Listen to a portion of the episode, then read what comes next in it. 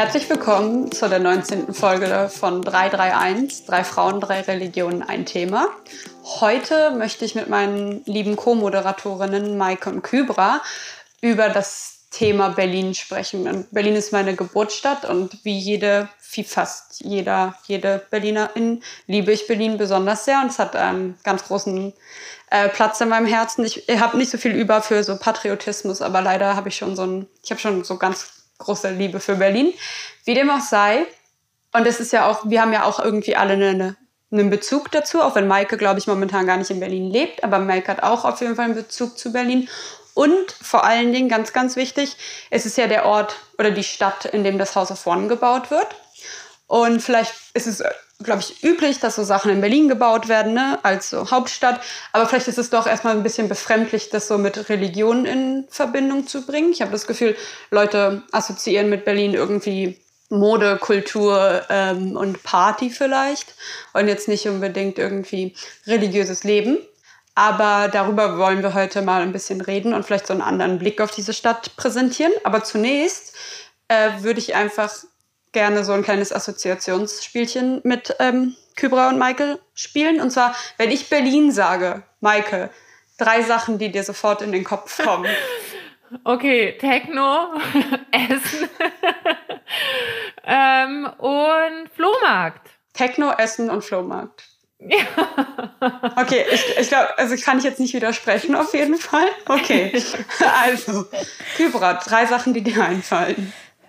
Äh, Großstadt, Kreuzberg und schmutzig. Also, äh, das sage ich jetzt nicht aus äh, irgendwie einer. Äh, also, Bayern ist viel sauberer, das muss ich jetzt sagen. Das ja, und aus einer kleineren Umgebung. und, und ja, und Kreuzberg daher, weil äh, in der türkischen Community ist immer so, wenn man über Berlin spricht, dann hat jeder vor Augen Kreuzberg, wo da drauf steht Zentrum Kreuzberg Merkese. Und jeder denkt dann, wow, dieser Ort ist voll, wow, und, und man geht dann hin, sieht nur diese Schrift und denkt sich, das war's. Und so habe ich mir Kreuzberg nicht vorgestellt. Und ja, ja. Was assoziierst du, Rebecca? Ich, ähm, Familie, Kindheit oh. und die einzige Stadt in Deutschland, in der ich jemals wohnen möchte. Oh. Ja. Also und auch ganz kurz nur für alle Leute, die aus Bayern ähm, irgendwie kommen. Ich habe das jetzt nicht so super ernst gemeint, aber alle Leute sagen immer, äh, Berlin ist so hässlich und ich bin immer so, ja, aber ihr seid ja hier hingezogen, ne? Wir haben ja nicht, niemand zwingt dich hier zu sein. Deswegen. Oh, zurück zu deinem Land.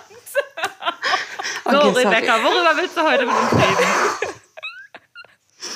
Okay, bevor wir auf die religiöse Ebene kommen, würde mich auch noch mal interessieren, ne, als ich, ich werde das heute so ausschlachten, als gebürtige Berlinerin. Was hat euch beide denn nach Berlin vertrieben? Äh, oder das ist ja schon so eine kleine Wunde, in die du nicht, nicht vertrieben, sondern getrieben. Okay, das war ein, war ein komischer freudscher Versprecher oder weiß ich nicht, was das war. Kybra, warum, warum bist du in Berlin? Du wohnst ja sogar in Berlin. Genau, also ich bin eigentlich ähm, ursprünglich für mein Studium hierher äh, gezogen. Ich mache jetzt meinen Master hier in Berlin an der Humboldt-Universität und arbeite auch parallel als wissenschaftliche Mitarbeiterin im Forum Dialog. Und das war eigentlich die Hauptursache, aber ich habe ich habe mich tatsächlich sehr, sehr schnell äh, in Berlin eingelebt und ähm, äh, ich habe ja vorhin gesagt, ich assoziiere, ähm, dass es so schmutzig ist. Auf Türkisch gibt es eine Redewendung, heißt, wer äh, die Rose liebt, ähm, sieht nach einer Zeit oder gewöhnt sich an die Dornen, so sowas in der Art. Ähm, Gülü seven dikenine katlanır. Und äh, ich glaube, ich, ich habe inzwischen Berlin so lieb, dass mich das nicht stört. Das gehört einfach dazu. Und ähm, ja, Mai, dann ist es halt so.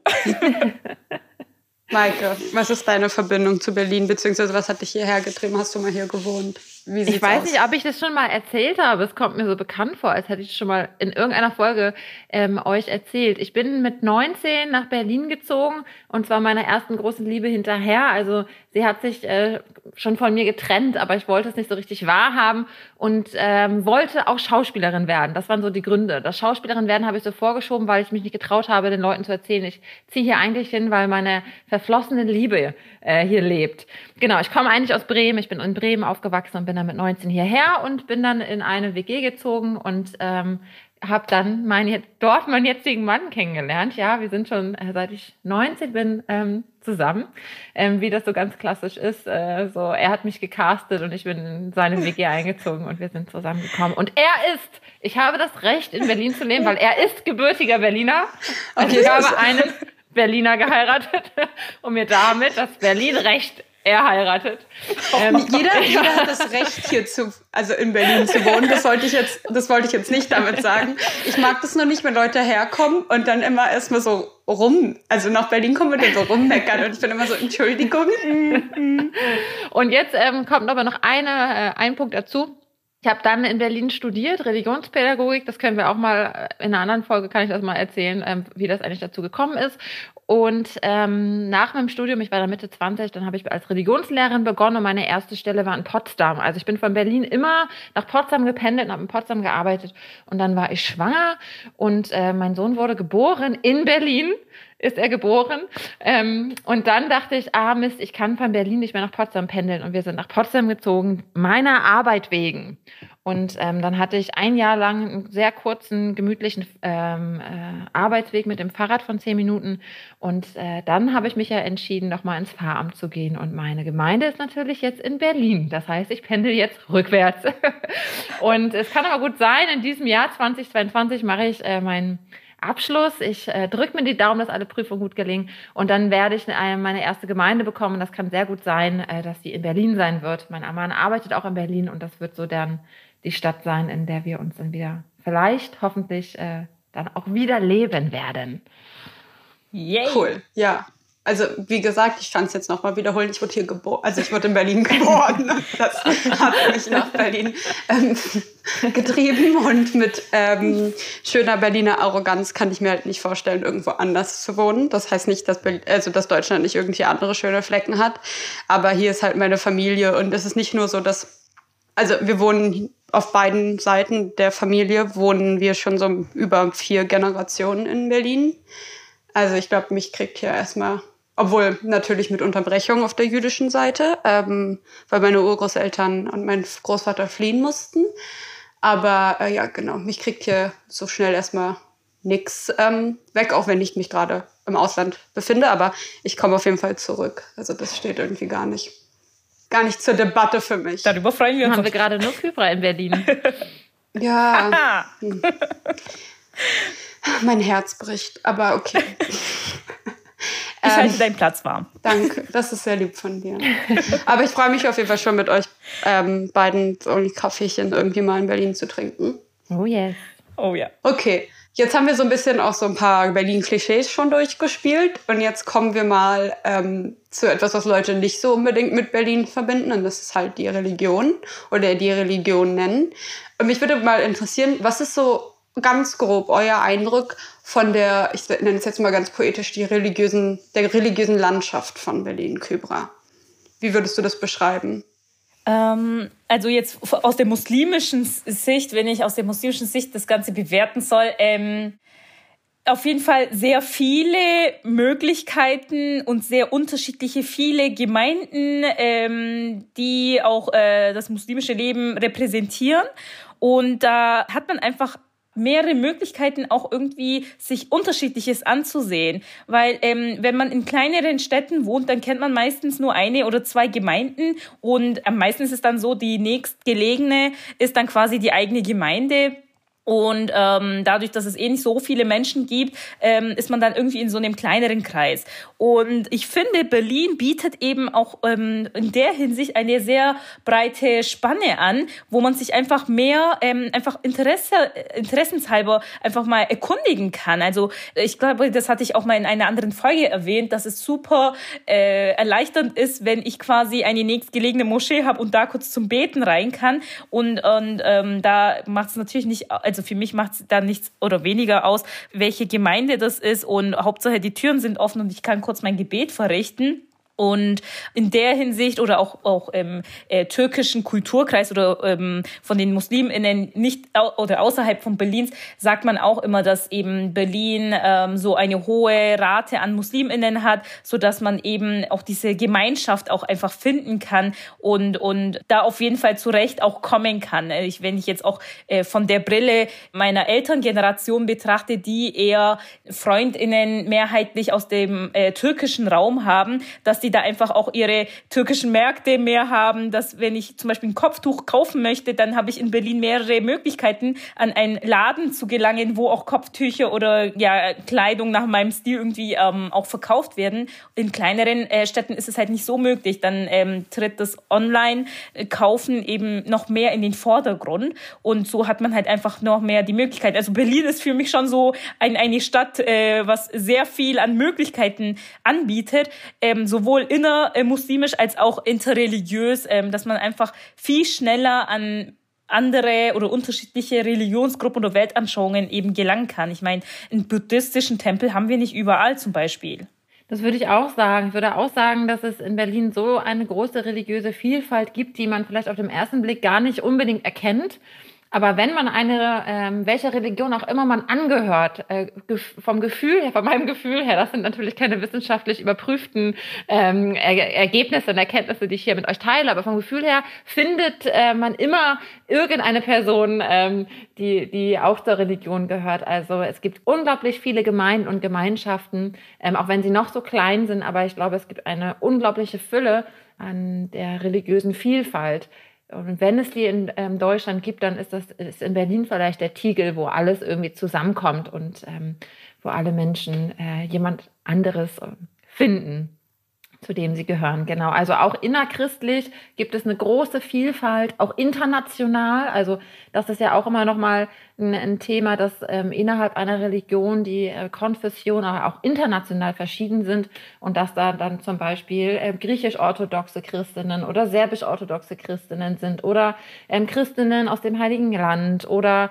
ähm, weiß ich nicht aus der anglikanischen Kirche, das ja noch mal eine ganz eigene Kirche ist. Also da gibt es eine große Vielfalt auch innerhalb äh, meiner Religion in Berlin. Ja, ich finde auch, also ihr habt beide schon das gesagt, was ich so sehr schätze, ist diese Vielfalt und dass man auch einfach viel mehr neue Leute kennenlernen kann. Also ich bin einfach mit einer viel größeren Diversität an religiösen Hintergründen aufgewachsen, mit so was meine Freunde waren, einfach allein, dass ich zum irgendwie beim Sport war und dann hatten wir halt tausende andere Kinder, die ganz unterschiedliche kulturelle, also zoroastrisch zum Beispiel Hintergründe hatten, buddhistisch, hinduistisch, muslimisch, christlich. Und es war halt alles viel durchmischter und deswegen, mich schockiert es nämlich manchmal so, wenn ich mit Leuten rede, die halt nicht so in Berlin aufgewachsen sind. Die haben halt überhaupt gar keinen, die kennen gar nicht irgendeinen Menschen, der halt zum Beispiel dieser, ähm, un, also unterschiedlichen Religionen angehört. Und was ihr jetzt noch nicht gesagt habt, was ich besonders schätze, ist, dass dich niemand hier zwingt religiös zu sein. Es gibt keinen, mhm. vielleicht schon, wenn man dann erstmal einer Gemeinde angehört oder so, aber per se ist es nicht irgendwie, du bist die komische Familie, die nicht in die Kirche geht in deinem kleinen Kaff oder wie auch immer, sondern jeder kann so ein bisschen mhm. tun und lassen, was er will, was manche Leute überhaupt nicht schön finden. Aber dadurch halt die meisten Leute, die ich kenne, die sich bewusst dafür entscheiden, tun das halt wirklich bewusst und informiert und auch gerne. Und das ähm, schätze ich besonders ja. sehr. Und außerdem auch, ich meine, wir sind so wenig jüdische Leute in Deutschland. Also die ganzen, übrigens die ganzen ähm, Daten, wie viel Prozent von welcher Religion hier so in Berlin, ähm, ich sag die ganze Zeit hier, obwohl ich nicht in Berlin bin, in Berlin, die in Berlin so zu finden sind, das packen wir euch in die Show Notes, das könnt ihr euch angucken. Aber wir sind keine Statistikerinnen, deswegen reden wir mehr so über unseren emotionalen Eindruck. Aber wir sind so wenig Leute und nur hier habe ich die Möglichkeit, mir zu überlegen, in welche Synagoge ich gehe, mit welchem Ritus wirklich. Und die einzigen anderen Städte, in denen das vielleicht noch möglich sind, ist Hamburg. Ähm, Hannover hat eine große Reformgemeinde zum Beispiel auch noch. Dann eventuell noch München und Frankfurt. Und das war's halt schon. Und sonst haben die mhm. halt die meisten anderen jüdischen Gemeinden einfach aus Zahlengründen eher so einen orthodox-normativen Gottesdienst, an dem ja jetzt auch erstmal nichts aus, also auszusetzen ist. Aber ich fühle mich, es ist halt einfach persönlich nicht das, womit ich mich per se immer am wohlsten mhm. fühle. Ähm, genau, und deswegen schätze ich halt Berlin auch so mhm. sehr. Ich habe mal gehört oder irgendwo gelesen, dass Berlin die atheistischste Stadt äh, der Welt sein soll. Mhm. Ähm, das weiß ich jetzt nicht. Vielleicht kann das ja mal jemand überprüfen oder auch wir selber und dann in der nächsten Folge oder so mal aufklären. Ähm, aber ein paar Zahlen habe ich tatsächlich, Rebecca. Ähm, und zwar, ähm, wenn es so vier, ungefähr vier Millionen BerlinerInnen heutzutage gibt oder heute gibt, dann sind knapp 20, vielleicht ein bisschen weniger, ungefähr davon christlich, ähm, ein bisschen mehr evangelisch, ein bisschen weniger katholisch. Die Zahlen sind, glaube ich, relativ aktuell aus dem letzten Jahr, was die ähm, Christinnen angeht. Das weiß ich nämlich, weil unsere Landeskirche das immer wieder äh, ja, auch veröffentlicht, diese Daten. Und das ist ziemlich wenig im, für, die, für, für den ähm, Durchschnitt in Deutschland. Also da sind ziemlich mhm. wenig äh, Christinnen ähm, zur Anzahl der Menschen, die in der, in der Stadt Berlin leben. Und ähm, mhm. ich persönlich finde das nicht schlimm. Ich finde das bereichernd, in der Vielfalt zu leben. Ähm, aber im, im Blick auf die unterschiedlichen Städte äh, ist Berlin da doch einzigartig, ähm, glaube ich. Wir sind keine Statistikerin, ähm, äh, dass es so wenig Christinnen sind. Und ähm, es gibt etwas mehr fast äh, Musliminnen als katholische Christinnen in Berlin. Also irgendwie so 8, 9 Prozent. Ich glaube, es ist ein bisschen, bisschen mehr. Die Zahl ist von 2017 und ich gehe einfach mal davon aus, dass mhm. es mehr geworden sind. Ähm, und dann sind 2 Prozent andere angegeben. Das heißt, es sind irgendwie 30 Prozent religiöse Menschen in Berlin ähm, alle anderen haben keine Angaben gemacht oder sind eben religionslos oder konfessionslos. Das finde ich sehr interessant. Und damit würde ich aber nicht sagen, also es sieht aus wie eine sehr große Zahl, damit würde ich nicht sagen, dass sie alle Atheistinnen sind, ähm, sondern konfessionslos, fühlen sich einer Gemeinde nicht zugehörig, haben mhm. oder den haben ja haben keine Verknüpfung zu einer Gemeinde oder Gemeinschaft, aber das heißt nicht, dass sie nicht glauben oder dass sie kein, nicht spirituell sind, sondern das kann sehr gut sein, dass ein großer Teil von den Menschen auch sehr mhm. spirituell äh, unterwegs mhm. ist. Ja, ich finde es auch total schwierig zu sagen, prozentual, wie viel glaub, glaubst du? Wie ja. schätzt du dich ein? Also, wie, wie, soll ich das als Prozent angeben? Ja. 70 Prozent, 90 Prozent? Also, ich, ich würde jetzt vielleicht 100 Prozent sagen, aber ich meine, das ist ja, es ist ja, ja keine, keine Zahl, die man irgendwie so erfassen kann. Genau, das ist auch die Schwierigkeit ja. bei der Überprüfung. Also wer ist denn muslimisch, wer ist denn jüdisch? Da, da kommen wir ja in ganz, äh, ganz große Debatten rein. Und warum das meine Kirche feststellen äh, kann, so genau, ist, weil sie zählt, wer gehört zu unserer Kirche, das heißt, wer zahlt mhm. Kirchensteuer und wer ist Mitglied Mhm. so, daher genau. kommen die Zahlen. Aber das ist einzigartig in Deutschland, dass die Kirche, äh, die christlichen, beiden großen Kirchen, katholisch und evangelisch, das so machen. Mhm. Ja, das ist vielleicht auch so ein Bürokratie-Ding. Ja, wir, wir haben auch eine Einheitsgemeinde in Berlin und wir haben ja auch den Zentralrat. Das heißt, es gibt schon auch Zahlen darüber. Aber ich kenne halt viele jüdische Menschen, die nicht ähm, in den Gemeinden sind. Und mhm. halt dadurch dann durch diese ähm, Statistiken durchfallen. Und ich kenne unglaublich viele Leute, die halt, wie du sagst, so spirituell sind. Die haben schon irgendwie eine Meditationspraxis, was ich finde auch sehr ähnlich einfach wie ein Gebet ist. Es ist halt nur anderes Wort mhm. und vielleicht nicht unbedingt so. Ja ja, fest vorgelegt, aber genau. Deswegen finde ich immer so zu, so zu tönen, das ist so die atheistischste Stadt der Welt. So, ich kann damit gar nicht so viel mhm. anfangen. Ja als Aussage. Aber das ja. Der reißerische äh, Bildtitel oder Spiegeltitel ja, wahrscheinlich. Ja, ähm, aber genau, was heißt das? Also wir müssen immer hinter die Begriffe schauen und genauer schauen. Und deswegen würde ich auch sagen, Berlin ist gar nicht atheistisch, Berlin ist wahnsinnig spirituell. Ähm, von Yoga-Studios über, weiß ich nicht, Meditationskreise äh, in der Hasenheide, über, ich weiß es nicht, ähm, da gibt es ein unglaublich reichhaltiges Angebot. Ja. Mhm. Auf jeden Fall. Und wenn wir uns das Stadtbild angucken, dann heißt also dann ist es ja auch gar nicht so, dass sich überhaupt keine religiösen Gebäude finden würde. Und deswegen würde mich halt interessieren, ob ihr zwei einen lieblingsreligiöses Gebäude habt. Und es muss jetzt auch kein, also Maike muss kein christliches wählen und Kybra mhm. muss kein muslimisches wählen, sondern mhm. gibt es ein Gebäude, was ihr besonders irgendwie ästhetisch ansprechend findet oder wo ihr die Geschichte besonders cool findet und wollt ihr dazu so ein paar, zwei, drei Sätze sagen? Kybra, magst du mal anfangen? Ja, also rein optisch motiviert, Berliner Dom. Also das ist halt ähm, vor allem im Sommer so schön und, und leider ist momentan halt Baustelle so ein bisschen drumrum, deswegen äh, sieht man vielleicht nicht vom Dom alles. Mhm. Ähm, vor allem im Museum, also da, da wo die Brücke ist, äh, vom äh, Theologischen Fakultät her, dieser Blick, ähm, dann ist noch ein bisschen Wasser, Brücke und, und der Dom von hinten. Also das, das, äh, ich finde das Bild einfach sehr, sehr schön. Sweet, dass du den Berliner Dom äh, nennst.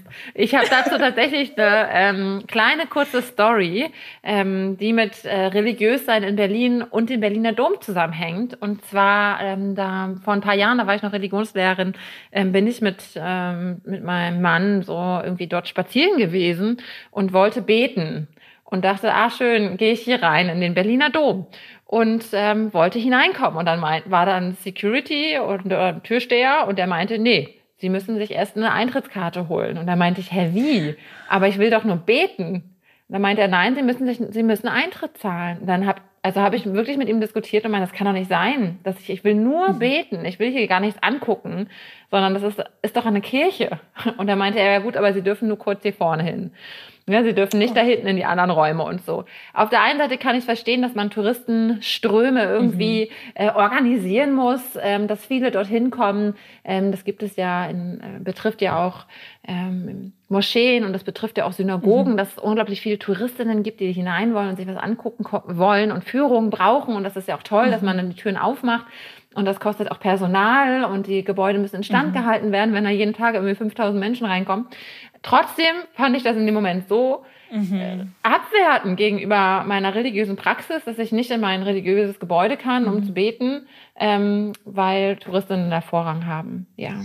Ich meine, generell, ich bin immer ein bisschen verwirrt darüber, dass Kirchen generell geschlossen werden, weil ich immer dachte, Kirchen sollten eigentlich immer Obhut für alle Menschen ähm, darbieten, aber wahrscheinlich ist das logistisch und ja. einfach nicht machbar in so einer großen Stadt dann auch. Ähm, aber Maike, du hast jetzt über den Dom gelästert. Nein, aber nein, aber, aber jetzt, was ist Dort denn werde ich jetzt keine Stelle kriegen. aber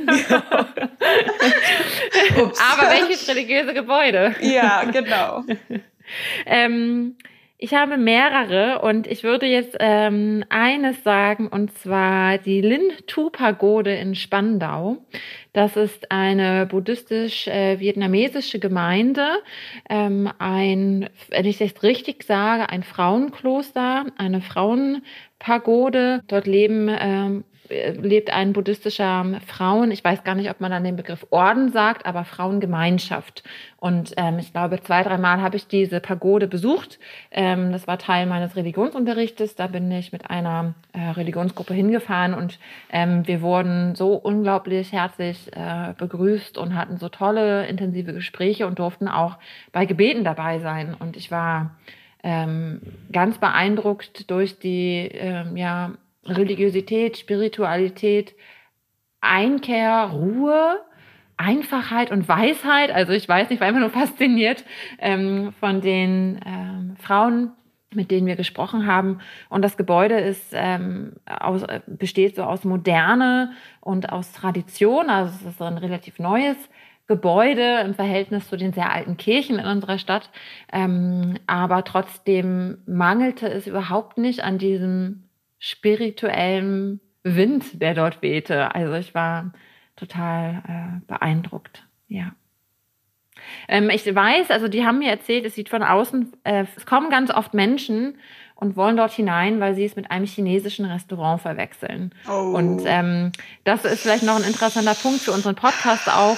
Ähm, das sind ähm, verschiedene Kulturen, die ähm, ganz häufig miteinander äh, vermischt werden. Und ich glaube, da müssen vielleicht einige, auch ich, äh, mehr äh, Wissen sich aneignen und sich damit beschäftigen, dass man ähm, ein chinesisches Restaurant nicht mit einem ähm, buddhistisch-vietnamesischen Tempel verwechselt.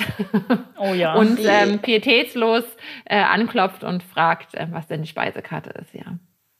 Das, ja, oh Mann. Es hat halt auch so eine krass rassistische Note, muss ich einfach das mal so ganz kurz ja. beim Namen nennen. Wow.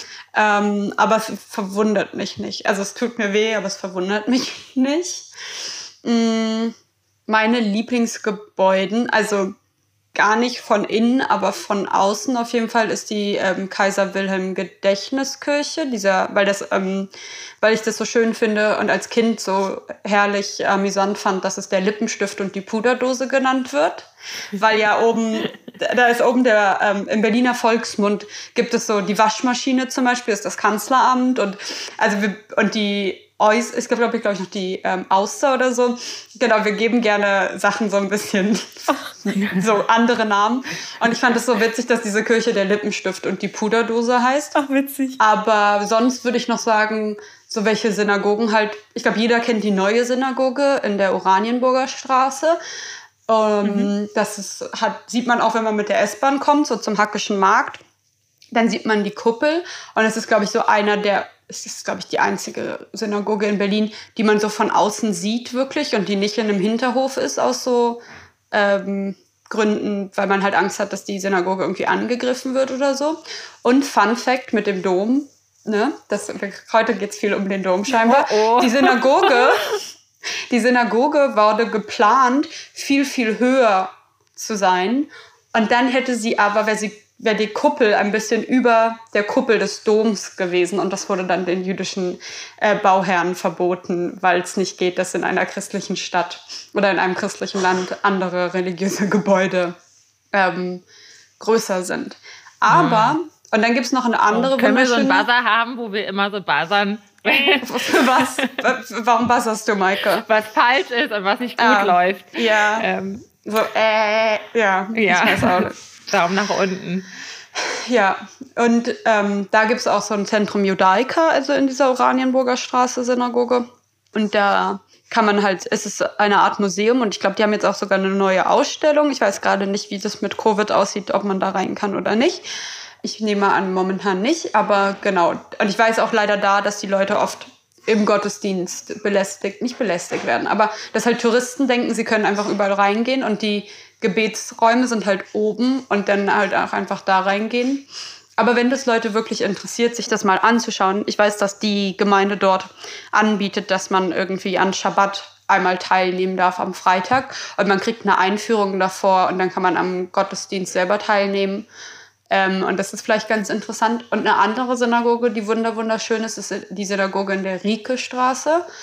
Und die ist auch, glaube ich, meines Erachtens, das ist die größte Synagoge von den Sitzplätzen her noch. Momentan hat sie, glaube ich, 1200 irgendwas Sitzplätze und ganz zu Anfang hatte sie, glaube ich, 2000 ähm, Sitzplätze. Das, da muss, kann man sich auch wieder mhm. halt, was dahinter steckt, ist, wie viele Juden es mal in Berlin gibt. Und wenn man da heute reingeht, ist sie meistens leider relativ leer und gar nicht Mhm. Ja, niemals voll besetzt, aber das ist wunderschön in der Innenraum. Ich kann das gar nicht beschreiben. Aus, außen sind es so Backsteingebäude, es ist so ein Backsteingebäude, aber der Innenraum ist wunder wunderschön. Und die haben immer ein ähm, Winterkonzert auch normalerweise, wenn es jetzt nicht gerade Corona ist, wo man reingehen kann. Und die Akustik in dem Raum ist auch einfach wunderschön. Und dafür kann man sich Karten besorgen. Und das würde ich auch jedem empfehlen. Dann würde ich noch ähm, in Neukölln den ähm, Hindu-Tempel hm. empfehlen oder vielleicht habt ihr, ihr beide und auch ihr, die ihr zuhört, ähm, auch schon den Hindu-Tempel gesehen. Und zwar steht der in der Hasenheide. Und ich meine, der sollte Ende des Jahres äh, fertiggestellt werden. Und ich habe irgendwo mal ein kleines Zitat gesehen, alle Angaben jetzt ohne Gewähr, aber dass die ähm, hinduistische Gemeinschaft da im, äh, gegenüber Bauprozessen eher gelassen umgeht im Sinne von, es ist ein ein Prozess. Also man ähm, baut, damit es dann fertig ist, damit man es dann nutzen kann, sondern der Prozess, so wie ich es verstanden habe, an sich ist äh, auch Teil der, ähm, der Religiosität. das wäre nochmal spannend, da, da, genauer hinzuschauen. Aber irgendwie so in der Art habe ich das Zitat verstanden. Ähm, und es soll jetzt eine ganz interessante ähm, Lichtinstallation geben auf den Dorothee-städtischen Friedhof in der Kapelle, und zwar von dem Lichtkünstler James Turrell. Vielleicht sind dort auch schon einige von euch gewesen. Das hat mich so ein bisschen darauf gebracht, ähm, wie ähm, interessant und wichtig die Punkte auch Kunst und Licht im Zusammenhang mit äh, religiösen Gebäuden sind. Und ich glaube, dass dieser äh, Punkt des Lichtes und der Lichtinstallation voll wichtig ist. Da komme ich nämlich drauf, weil mein Mann ist ja Lichtdesigner ähm, und seine Kollegin hat das Licht für die neue Synagoge äh, hm. entwickelt und geplant. Hm. Genau, sie war da daran beteiligt und äh, hat da von ganz spannenden Prozessen berichtet, worauf man alles achten muss. Denn Licht für ein religiöses Gebäude zu machen, ist ganz anders als für ein Kongresszentrum oder für ein Hotel, sondern da geht es um Farben und um bestimmte Ausrichtungen und um Blickwinkel und um Schatten, wo sie auch hinfallen. Ähm, so sind Kirchen ja auch in der Regel nach Osten ausgerichtet. Wir hatten ja schon mal in der Folge auch ein bisschen über unsere religiösen Gebäude gesprochen. Und äh, mein Mann hat in seiner Abschlussarbeit, ich hoffe, er findet das richtig doof jetzt, wenn ich das erzähle, aber ihr kennt uns ja mittlerweile. Wir erzählen sehr gerne sehr viel. Und jetzt komme ich so ein bisschen ins Plaudern. Mein Mann hat in seiner Abschlussarbeit als Lichtdesigner äh, eine äh, fiktive Lichtinstallation für das House of One entworfen. Die Planung, die Pläne gibt es ja schon sehr lange und leider hat er es nicht geschafft und ähm, ähm, hatte dann einen zweiten Versuch. Das lag aber nicht an seinem Konzept, sondern weil er ähm, mit der Zeit nicht so ganz äh, zurechtkam. Genau, und hat dann die Lichtinstallation fürs Berghain gemacht und damit hat er dann den Master bestanden. Also vom House of One zum Berghain. Auf Englisch sagt man same, same, but different. Also Berghain, ja, genau. House of One, whatever. Naja, also da gab es schon Unterschiede, aber das war so spannend, weil dann haben wir uns beide über dieses Lichtthema ähm, so krass unterhalten und da so viele äh, Gemeinsamkeiten und, und Tiefen äh, gemerkt. Und zwar, welche Farben gibt es in den Religionen? Wie sind religiöse Gebäude mhm. irgendwie angestrahlt? Das fand er total spannend. Ähm, und ich auch, genau. Vielleicht gibt es da ja auch mal eine Folge zu. Vielleicht können wir immer einladen und dann kann er uns was davon darüber erzählen. Ich finde, das hört sich mega spannend an.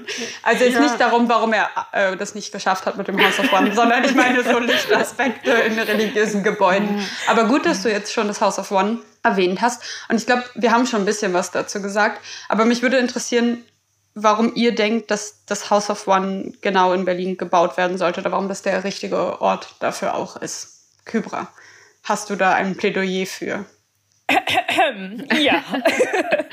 Und zwar, äh, was ich auch, also die Idee ist eh sehr super, aber auch ähm, der, vom Standort her, ähm, mitten in Berlin, dass das quasi so ein Gebäude gebaut wird und ähm, jedes Mal, wenn ich daran denke, ähm, bin ich immer sehr aufgeregt, weil ich irgendwie ungeduldig werde. Ich möchte jetzt endlich mal, dass das Haus steht und äh, dass wir einfach mal weitersehen können, ähm, wie, wie sich das ähm, ja lebbar auch, auch, auch macht und ja, wie wir die Räumlichkeiten auch benutzen. Aber ja, was wir jetzt vom Dom gehört haben, auch, es ist, glaube ich, einerseits, es, es dreht sich immer noch um Dom. Äh, ich glaube, einerseits ist es tatsächlich so ein, so ein Touristenattraktion, weil, weil man kann ja dann auch ähm, beim Haus of auch ähm, ganz hoch und, und da von, von da oben eben so, so die Stadt quasi besichtigen oder anschauen. Und ähm, also auch als Gebäude ist es ja, ähm, wird es ja auch ein, ein sehr tolles Gebäude, aber so je schöner der der äußere Blick ist, desto ähm, schöner ist auch vielleicht auch der Inhalt und ähm, damit das auch so schön wird, sollen auch natürlich auch Menschen teilnehmen und da ist ja, ja auch die Vielfalt sehr gewünscht die eben als BesucherInnen kommen. Und in Berlin ist sowas auf jeden Fall nötig, weil wir haben jetzt Gotteshäuser genannt. Das sind natürlich Häuser, die ähm, entweder für TouristInnen offen sind oder manchmal nicht. Und dann gibt's Termine. Ähm, ich weiß jetzt nicht, was für, äh, wie das im House of One geregelt wird. Wenn, wenn so ein Touristenansturm ist, dann wird das vielleicht auch mit Terminen äh, sein, weiß ich nicht. Aber das ist quasi ein Ort, wo ich ähm, gleichzeitig andere Religionen, Religionsgruppen, äh, Menschen aus anderen Religionen treffen kann und diesen Berührungspunkt einfach haben kann und einfach mal, so stelle ich mir das so vor, kurz ähm, von der Tür so reinschauen kann. ah ja, ähm, hier ist die Kirche, ah ja, hier ist die Synagoge und hier ist äh, die Moschee und dann noch natürlich diesen ähm, größten Raum äh, von den drei Räumen, den, den vierten Raum und, und die Begegnung und ja, deswegen finde ich auch auf jeden Fall, dass das House of One sehr wichtig ist und Berlin ist halt eben äh, Hauptstadt, Metropole und da, wo alle Menschen auf jeden Fall äh, mal hin sollten. Ich stelle mir das auch so wahnsinnig interessant vor, dass ähm, sonst lädt man Re Religionsgemeinschaften zu sich ein. Ähm, also kommt doch mal vorbei oder ähm, ich werde eingeladen von der jüdischen Gemeinde vom, gegenüber bei uns. Ähm, und man besucht sich so gegenseitig. Aber ich finde das so spannend, dass man so das, das House of One hat und man hat die drei ähm, Religionen und man ähm, lädt sich nicht so äh, entfernungsmäßig zu einem anderen Ort ein, sondern man ist am gleichen Ort. Und ähm, da finde ich gerade das, wie begegnet man sich dann? Das finde ich so spannend. Und dann ist man in der Kirche und man hört irgendwie den Gebetsruf nebenan. Ich finde das wahnsinnig äh, spannend, wenn ich mir das vorstelle. Und kann es auch kaum erwarten und würde einfach mal sagen, könnt ihr nicht schneller bauen? Wir würden gerne mal ähm, vorbeikommen. Zack, zack. Maike, Maike ist also nicht irgendwie dieser buddhistischen Philosophie des Bauprozesses doch so nah, wie sie das vorhin, ja, oder wie du das vorhin gebracht hast. Und jetzt so bist du, los, schnell, schnell. Die eigene Ungeduld, ja. ja. Also ich kann mich da euch auch nur anschließen. An was ich noch sagen würde, was glaube ich oft vergessen wird, ist, wir haben ja nicht nur drei Räume, wir haben ja auch noch einen vierten Raum.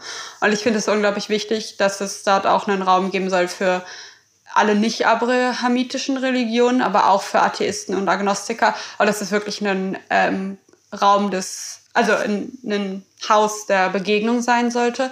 Und das ist eben nicht nur, was glaube ich irgendwie ganz viele Leute denken auch leider, äh, für Judentum, Christentum und Islam gedacht ist, sondern wirklich ein Haus für alle. Und halt, das ist dann halt sozusagen Berlin als Gebäude. Ja. Mhm. Weil du kannst halt einfach in Berlin sein, in Berlin sein, wie das war jetzt besonders smarter Spruch von mir. Aber man kann halt in Berlin so sein, wie man will. Und man wird halt nicht angeguckt, ob man jetzt irgendwie mit der, weiß nicht, seinen Umzug mit der U-Bahn macht oder keine Ahnung, irgendwie im pinken Latex rumläuft. Das ist halt alles so ein bisschen Schnuppe. Und ähm, deswegen finde ich das so schön, dass es dieses Gebäude gibt, das sozusagen für mich irgendwie auch Berlin dann versinnbildlicht. Ja, aber es wird nicht pink sein. Nein. Aber vielleicht, vielleicht können wir so pink, Aber pinke wir. Dekorationen reinschmuggeln, Maike. Okay. Ähm, ich habe das Gefühl, wir haben, noch, also wir haben bestimmt schon mal genauso viel gelacht, aber heute war auf jeden Fall sehr, sehr lachintensiv. Und ähm, es gibt noch so viel, viel mehr, was wir sagen könnten. Und wie schon gesagt, die ganzen Statistiken findet ihr in den Show Notes. Und ich habe mich mega gefreut, mit ähm, Maike und Kybra über meine Heimatstadt sprechen zu dürfen. Und Bevor wir uns jetzt äh, von euch verabschieden, wollte ich auch noch mal sagen, dass ich immer besonders schön finde, in Berlin gibt es viele Pride Flags, also Regenbogenflaggen an zum Beispiel Kirchen oder anderen religiösen Gebäuden. Und zwar gibt es momentan 125 Menschen, also ehemalige MitarbeiterInnen oder momentane MitarbeiterInnen der römisch-katholischen Kirche, die sich dafür einsetzen, dass sie out and proud sein können als äh, Mitglieder der LGBTQI-Plus-Community. Und mir wäre das eine Herzensangelegenheit, wenn unsere ZuhörerInnen in unsere Shownotes blicken könnten und dort dann auch die ähm, Petition unterschreiben von Out in Church. Und genau, das war die 18. Folge vom 331, drei Frauen, drei Religionen, ein Thema, dem interreligiösen Podcast des House of One. Vielen Dank, dass ihr euch wieder zugeschaltet habt und uns zugehört habt. Und nächste Folge, in der 19. Folge, wird es um Religion und Corona gehen. Und ich hoffe, ihr seid schon so gespannt wie ich. Und falls ihr uns eine E-Mail schreiben wollt, könnt ihr das auch mal gerne tun. Und zwar an unsere E-Mail-Adresse 331podcast at house-of-one.org. Ciao, das war's von uns. Tschüss und vielen Dank. Bis zum nächsten Mal. Bye. Ciao, ciao.